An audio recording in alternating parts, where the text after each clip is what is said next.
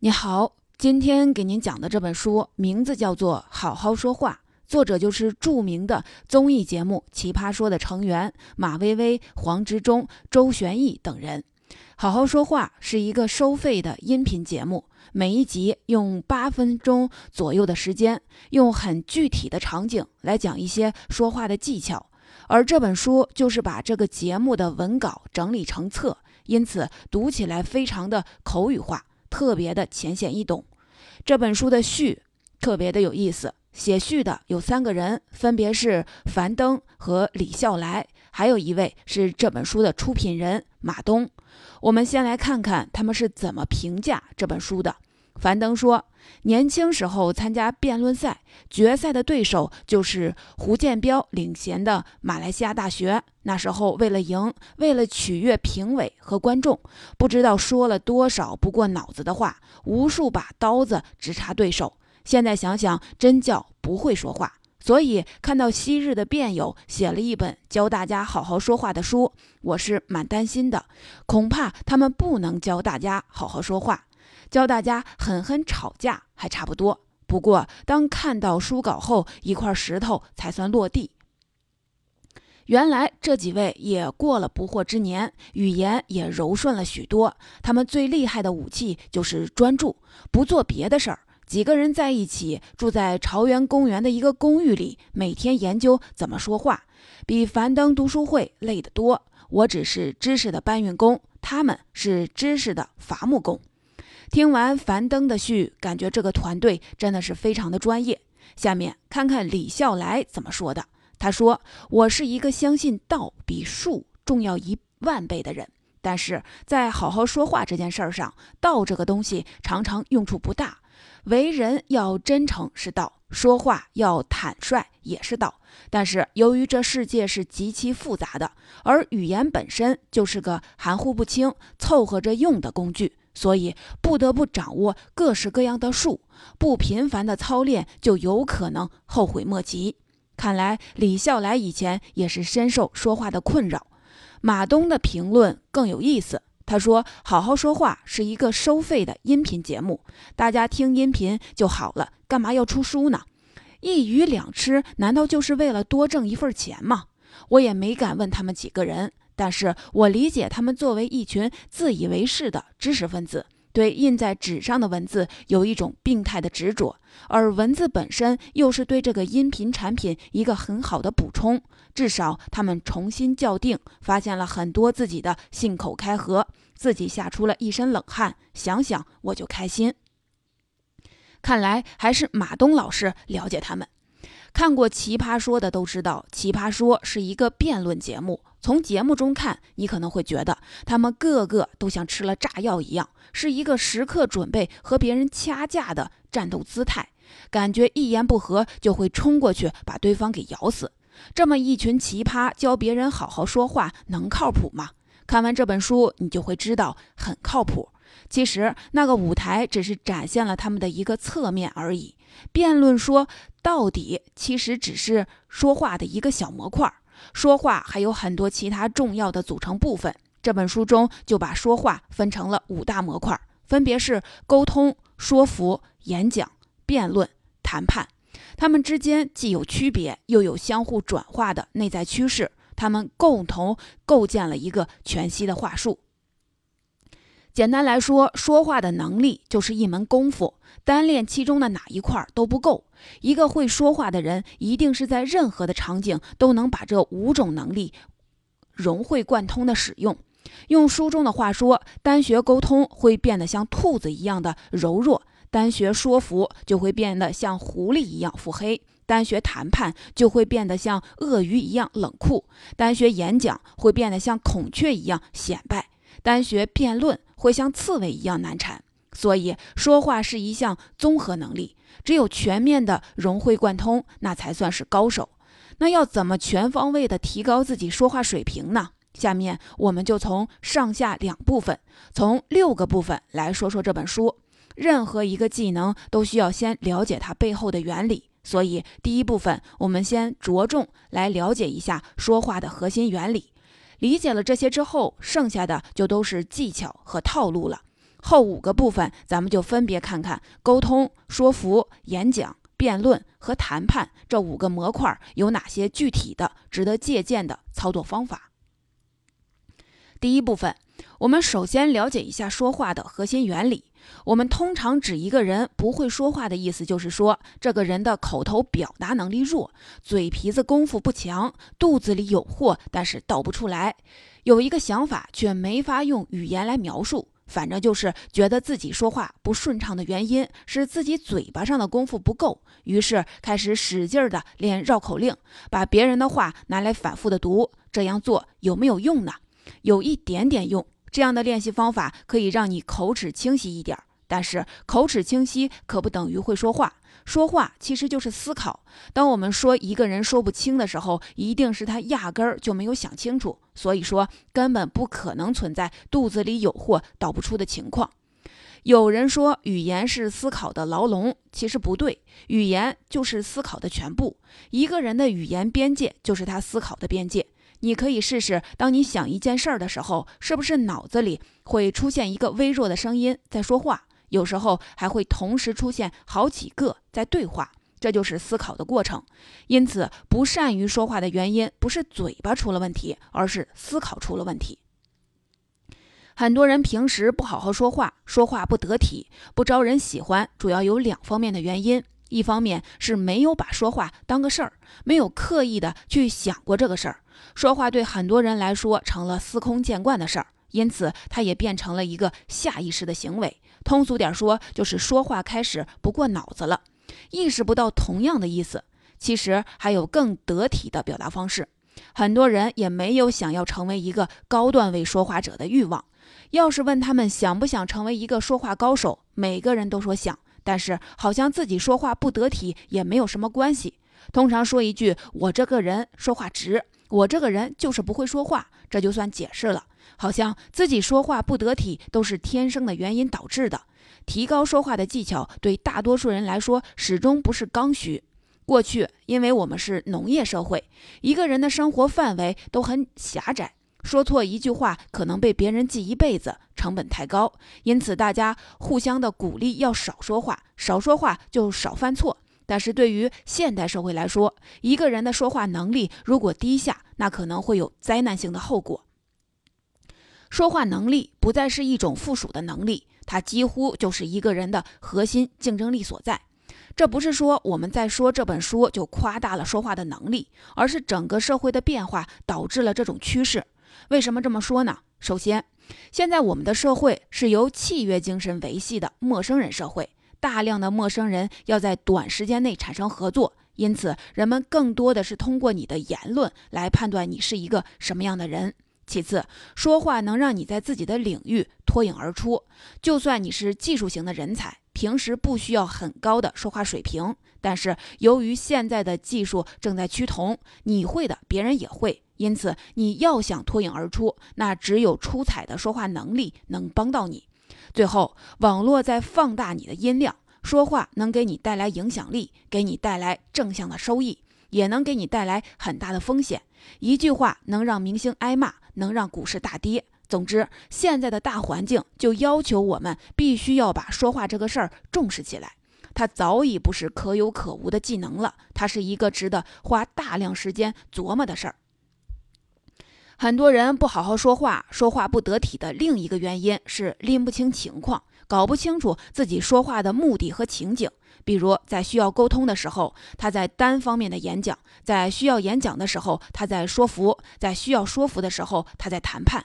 一个最典型的场景就是，很多人把工作的时候的话术带到家里，和家人沟通起来也都是一本正经的，很严肃，这就让沟通这件事情变得非常的困难。这种场景的错位，通常就会导致一段讲话从开始就注定失败。那怎么可以快速的拎清状况呢？这就要理解说话是一种权力的游戏这个概念。话总是说给别人听的，说话的人和听到的人总会构成某种关系，在这种关系中，总会存在谁主动谁被动。谁需要争取谁的问题，这就是说，我们说任何话的时候，都必然身处一个权力关系中。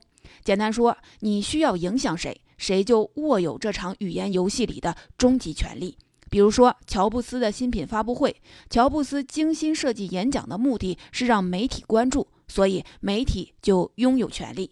再比如，一个销售员在说服一个顾客时，最后决定掏不掏钱的是顾客，所以权力就在顾客的手中。在开始一段对话的时候，先快速的搞清楚这种权力关系，才能使用最合适的话术。具体一点来说，就是沟通的时候，权力在流动。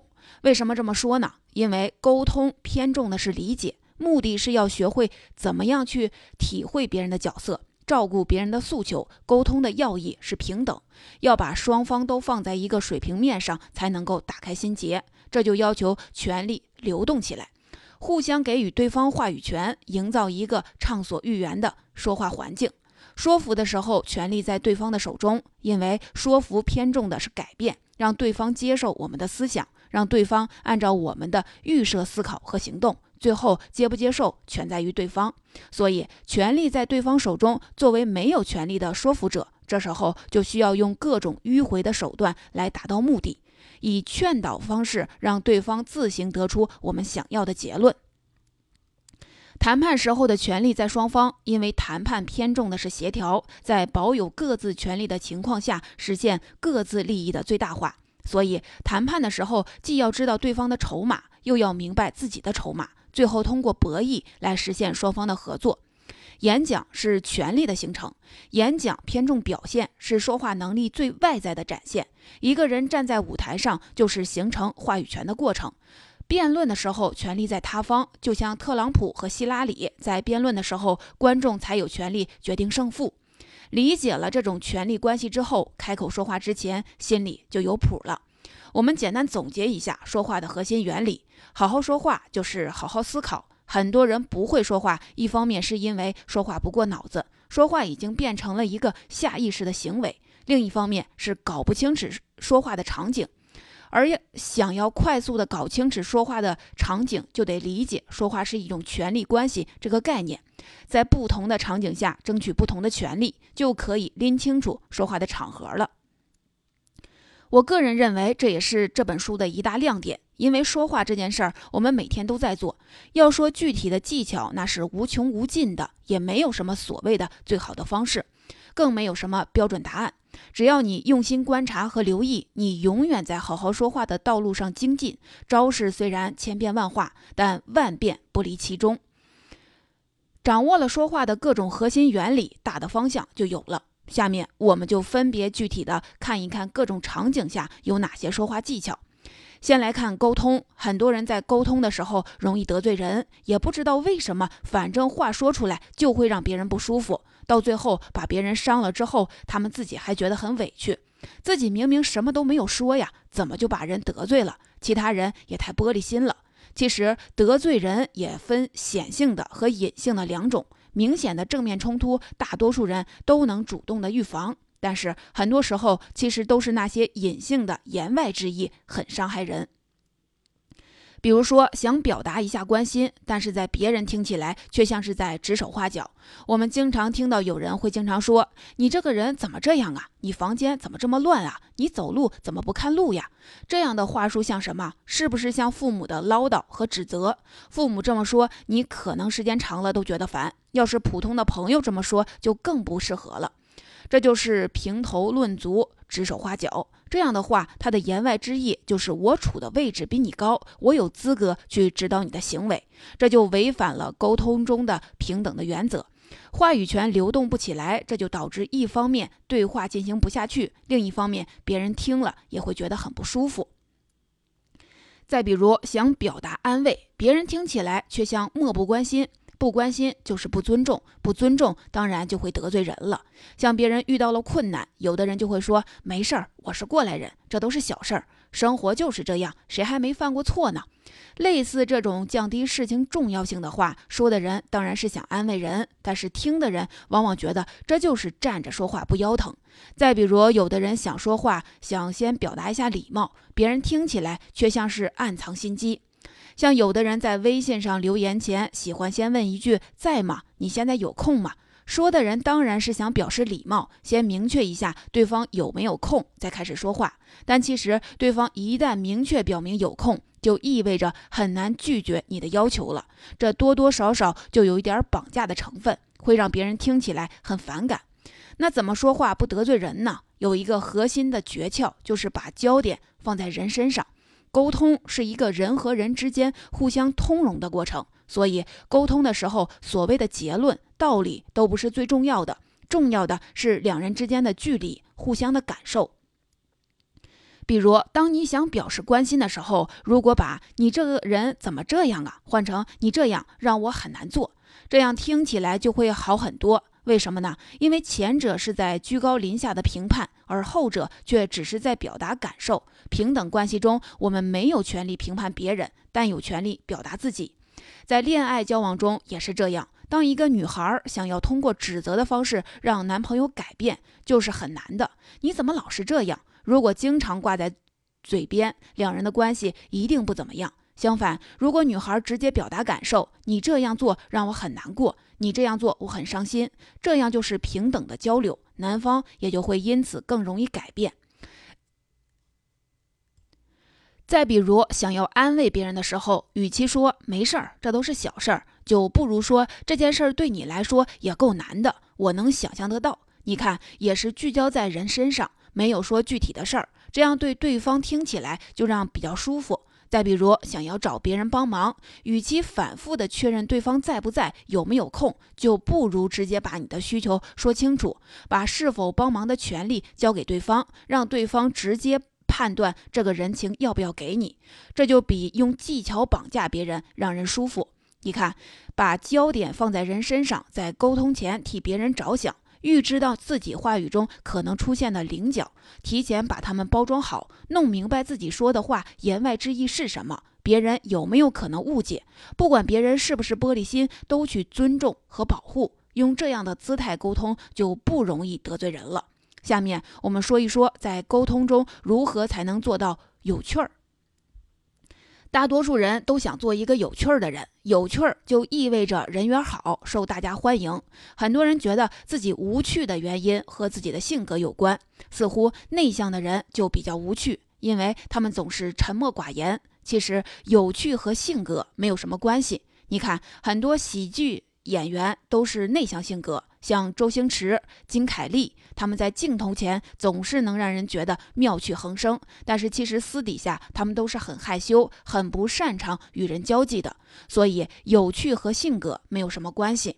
还有人认为有趣就是讲笑话，最好就像郭德纲一样，满口段子、各种包袱，别人一和你聊天就笑得停不下来，那才叫有趣儿。其实也不是，这种境界是相声演演员追求的境界。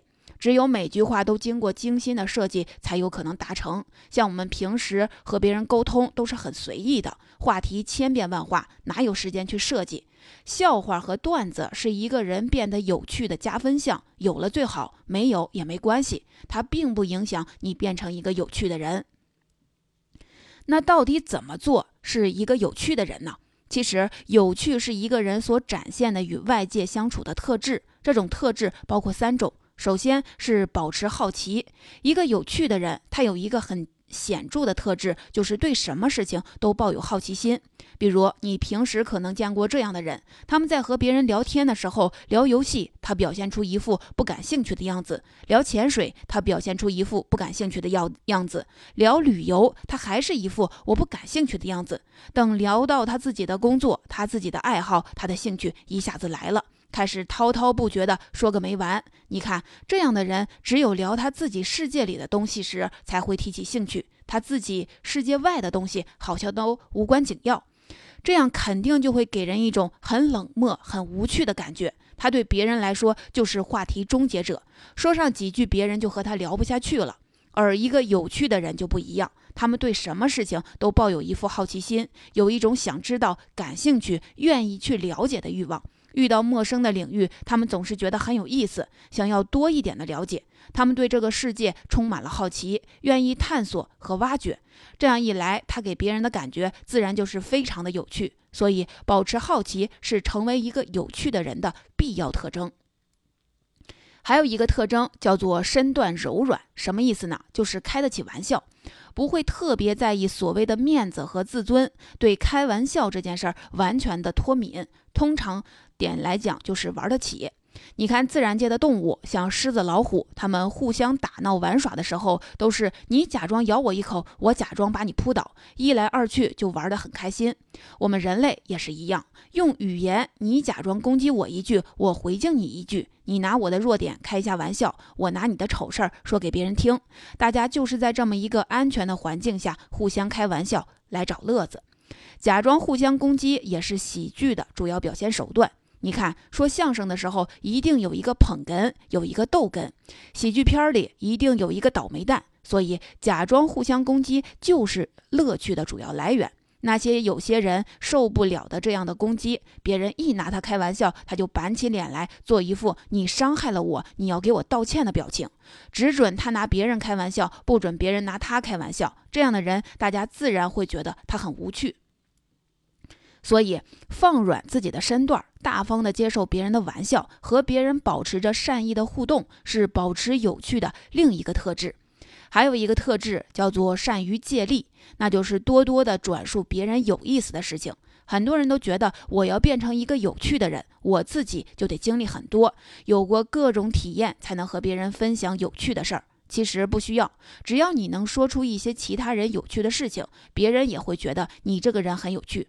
你身边可能也有这样的人，他们聊天的时候通常会用“我一个朋友最近怎么怎么样”，“我最近听见了一件事情是什么什么样的”，“最近有个新闻怎么怎么样”，“最近我看了一本书怎么怎么样”。你看，他们通常会挖掘身边有趣的事，和这样的人聊天会有说不完的话题，聊不完的谈资，自然给人有趣的感觉。所以，如何做一个有趣的人呢？关键就是对这个世界趣味点的挖掘，对生活保有好奇，开得起玩笑，多多转述有趣的事儿，你自然会在别人的眼中成为一个虽然不会讲段子，但却是一个很有趣的人。你可能会说了，你说的这三点吧，我都有。我对外界呢也保持好奇心，我也开得起玩笑，我也经常转述别人的趣事。现在我要追求的是幽默感。就是要说出有意思的话，让别人听完之后哈哈大笑。我要的是具体的技巧。其实制造笑料的技巧非常多，有转移、岔断、反语、拟人等等。但是归根结底都是在制造一个效果，就是利用反差和错位来刻意制造不协调，通过刻意打破预期来制造意想不到的效果。简单点来说，就是把话反着说。高的说成矮的，丑的说成美的，弱小的说成强大的，倒数第一说成正数第一。如果你仔细观察，会在喜剧电影中、生活中发现大量的这种反着说的话。只要养成了这样的意识，多多留意和收集，你就能利用各种场景来制造笑料了。还有一点需要注意的是，在说话的语气上要避免先笑。很多人讲一个笑话，笑话还没有讲完，自己就先笑得前仰后合了。这时候别人的反应就会往往是有那么好笑吗？就算别人被他逗乐了，也不是笑话本身好笑，而是他讲的这个状态很好笑。所以讲笑话的人在包袱抖出来之前，千万不能笑，要等抖完了再和大家一起笑。最后要注意的是，说话的时候要避免误伤。有时候你也把话反着说了，玩笑也开了，但是气氛却突然变得很尴尬。那是什么原因呢？很可能就是你的话不小心伤到了别人。例如，一个收入不错的中层自嘲说：“哎呀，这个月还完房贷，还完房贷就要吃土了。”这时候，那些连房子都没有的人听起来就难免会觉得不舒服。所以，自嘲的时候注重场合，有比你年老的人在场，就不要拿年龄开玩笑；有比你笨的人在场，就别拿智商开玩笑。其实说到底，幽默这个东西就是锦上添花的事儿。有时候玩笑一定要好笑，这种想法本身就会变成一种负担。所以，放松心态是拥有幽默感的必要条件。我们来总结一下，在这一集中，我们讲了说话是一种权力关系这个概念，来帮我们分清楚说话的具体场景。我们还重点说了在沟通中如何说话不得罪人，如何成为一个有趣的人，如何说话才能有幽默感。这本书讲了很多很具有实操性的技巧，但是我认为它的真正价值不在于具体的技巧，而在于让我们重新审视说话这件事儿。以前说话都是下意识的行为，我们说的大多数的话都是一种应激反应，时间长了，我们就以为这就是最好的方式了。其实每一句话都有很多表达方式。当你真正把说话当做一项重要的事情来对待的时候，你会忽然发现自己不会说话了，因为你在开口之前开始思考了。当然，这种不会说话的状态只是暂时的，过一段时间之后，你会发现自己的说话水平有了明显的提高，因为你有了更多的选择。